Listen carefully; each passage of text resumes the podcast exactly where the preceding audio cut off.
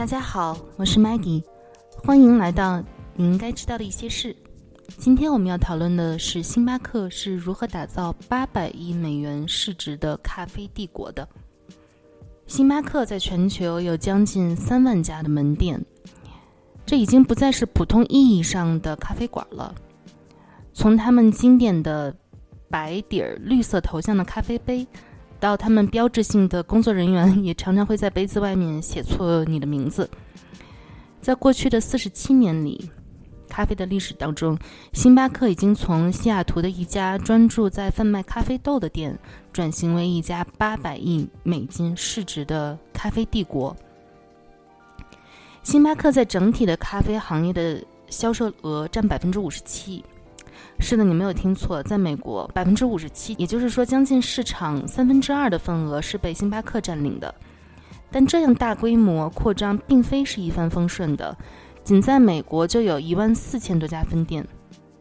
星巴克在美国的增长已经遇到了很多瓶颈，过多的门店导致了每个单一的门店的交易状况都不是很好。为了提高单个店面的业绩，星巴克整体提高了咖啡的价格。但价格提高的太快或者太频繁，又会让消费者产生抵抗情绪，那怎么办呢？星巴克大咖啡霸主又是怎么做的呢？今天我们就来聊聊星巴克三万家咖啡店、咖啡帝国的故事。那是在一九七零年，三个大学同学 Zev、Jerry、Gordon，他们三个人一起决定开始做咖啡。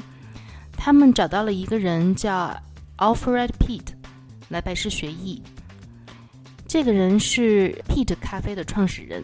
在那个年代，七十年代啊，Pete 他是负责把定制化的咖啡烘焙过后带入到美国。可以说，他对咖啡行业的了解简直就是底儿朝天，特别是对高端的咖啡。可以说，他曾经是经验最丰富、最了解咖啡的美国人。所以呢，在 Pete 的帮助下，这三个年轻人在1971年在西雅图开始了星巴克咖啡豆和豆的烘焙的工作。Pete 也给这三个年轻的创业人提供了很好的烘焙好的咖啡豆，并且呢，介绍咖啡代理给他们，直到他们可以自己进行烘焙，也能自己销售咖啡豆。在最开始的十年，三个创始人开了五家店，都在西雅图。在这个时间点，也就是八十年代，同期喝咖啡的人可能都会体会到，人们是不会在店里买到真正的咖啡的，顶多呢就是咖啡豆或者是咖啡粉末而已。其实也就是这个点，这就是七十年代的特色。那个时候呢，人们都只是在家里喝咖啡，当时也没有咖啡馆，也没有对咖啡饮品的任何需求，基本呢就是你在店里买咖啡豆。要不然把豆带回家，要不然呢就在店里帮你磨成咖啡粉。在一九八零年前，没有人会期待星巴克会向市场提供任何咖啡饮品。星巴克最初的目标呢，也就是提供客户高质量的咖啡豆而已。他所抢占的市场是像雀巢那样的客户，客户呢是习惯喝速溶咖啡或者是罐装咖啡的类型。但这一切都因为一个男人而产生了改变。是的，星巴克雇佣了他们第一个正式的、专业的市场销售主管，他的名字叫做 Howard Scott。他当时就产生了一个质疑：为什么我们不卖咖啡饮品呢？一九八三年，Howard 去了意大利，并且带回来了一个想法：从仅仅卖咖啡豆，转变成咖啡馆。下一年。星巴克就开始卖了第一杯拿铁，毋庸置疑，这个尝试是非常成功的。四年后，Howard 与他的投资商合作，以三点八万美金买下了星巴克。那个时候他只有三十四岁。Howard 的策略呢，就是大规模的扩张门面。在星巴克一九九二年在纳斯达克上市的时候，已经有了一百六十五家店铺。到一九九六年，星巴克已经超过了上千家。其中包括第一家在美国境外的咖啡馆，在日本和新加坡持续快速的增长。三年后，星巴克又开了第两千间店铺。一旦他们发现了有可行性的商业模式，这种商业模式呢也快速的扩展应用到了不同的地区和国家，这就更加速了星巴克的发展。Howard 在两千年从 CEO 的角色转变到执行总裁，那时候星巴克已经在超过十个国家开了三千五百家店。在两千年到两千零七年期间，星巴克店铺实现了四倍的增长，从三千五百家增长到超过一点五万家。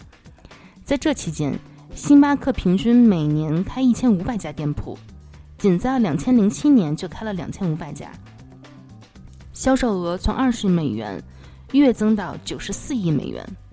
更多的客户放弃了自己家的速溶咖啡，习惯了星巴克的纸杯咖啡。但也就是在这个时候，星巴克遇到了瓶颈。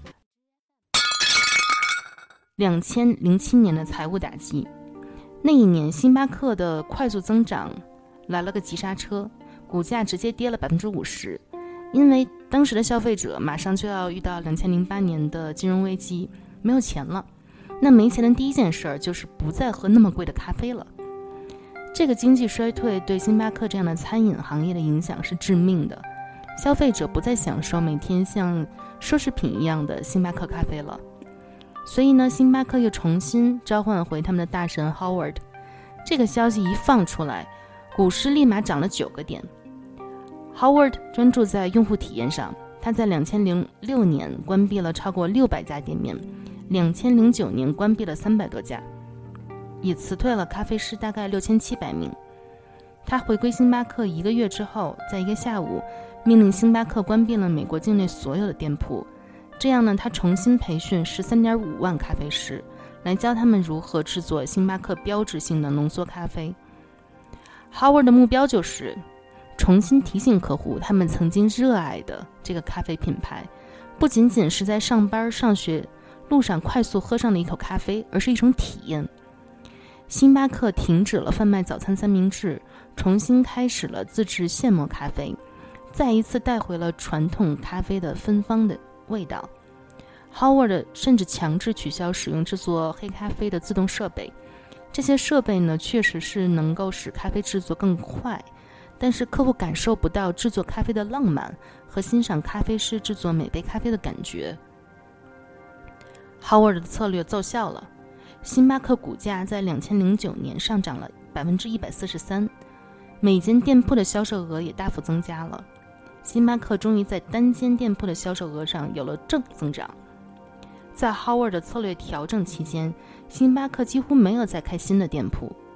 但是2012年又开始了扩张，截止到2017年，星巴克又开了近三千家门店。2017年底，全球一共两万八千零三十九家店。但这又开始了我们最开始的一个问题，就是利润分流。过饱和的服务，特别是在城市集中的区域，每个店铺他们都分担了各自的销售额。那就是说，每个店铺的销售额就都不高，因为星巴克有这么多的店铺，消费者对任何一家店铺都不会产生忠诚度。所以，尽管星巴克的整体销售业绩呈现了增长的势头，但是对于单个店铺的销售业绩反映不出来任何的增长的迹象。再加上客户的消费习惯也在改变着。人们越来越不喜欢高糖、高卡路里的饮品，但这其实正是星巴克的招牌饮品。星巴克最著名的星冰乐，平均每杯含糖五十七克，每个含糖量呢比每天建议摄入糖的量多了一倍。世界健康组织建议每天摄入的糖分大概是六小勺到七小勺，五十七克大约就是十二勺的这样一个概念。综合这些问题呢，星巴克又开始再一次的战略转变。二零一九年一开始，星巴克宣布关闭一百五十家门店，这看上去对星巴克这样上万家门店的公司来说，就像是沧海一粟。但这个数量是他们每年正常关闭的店铺数量的三倍。星巴克依然会继续扩张店面，但是未来的店铺会更加专注、更加集中。另外，他们十几年的标志性饮料星冰乐，这种总是会加一层厚厚的奶油的饮品也会退居二线，替代它的会是一种，呃，他们正在推广的类似茶类、蔬果类的健康清新的饮料。星巴克还在计划在二零一九年中，在他们自有的四分之一的店铺中推出新的交付项目。可能公司最大的新的项目就是做升级型的店铺，也就是星巴克的呃储备烘焙店铺。这些大型的店铺设计成为观光点的场景，在这里，星巴克的咖啡师和他的饮料师提供各种不同的烘焙方式，也设计各种创新型的饮品。这些已经证明是受市场欢迎的。在第一周，上海烘焙店的营收是每天平均六万四千美金。这个销售额是普通店铺一周销售额的两倍。星巴克目前已经开了四个烘焙店铺，预计近期呢还会有另外两个烘焙店铺上线。这些店铺跟星巴克的其他店铺非常不同，更类似一种体验店。这种高端的体验店是客户非常喜爱和期待的。这种品牌店的体验效果会更增强客户对品牌的喜爱，这是非常有意义也很重要的。好。这就是今天的内容。如果你喜欢今天的话题，请在评论区告诉我。谢谢你，祝你有美好的一天，拜拜。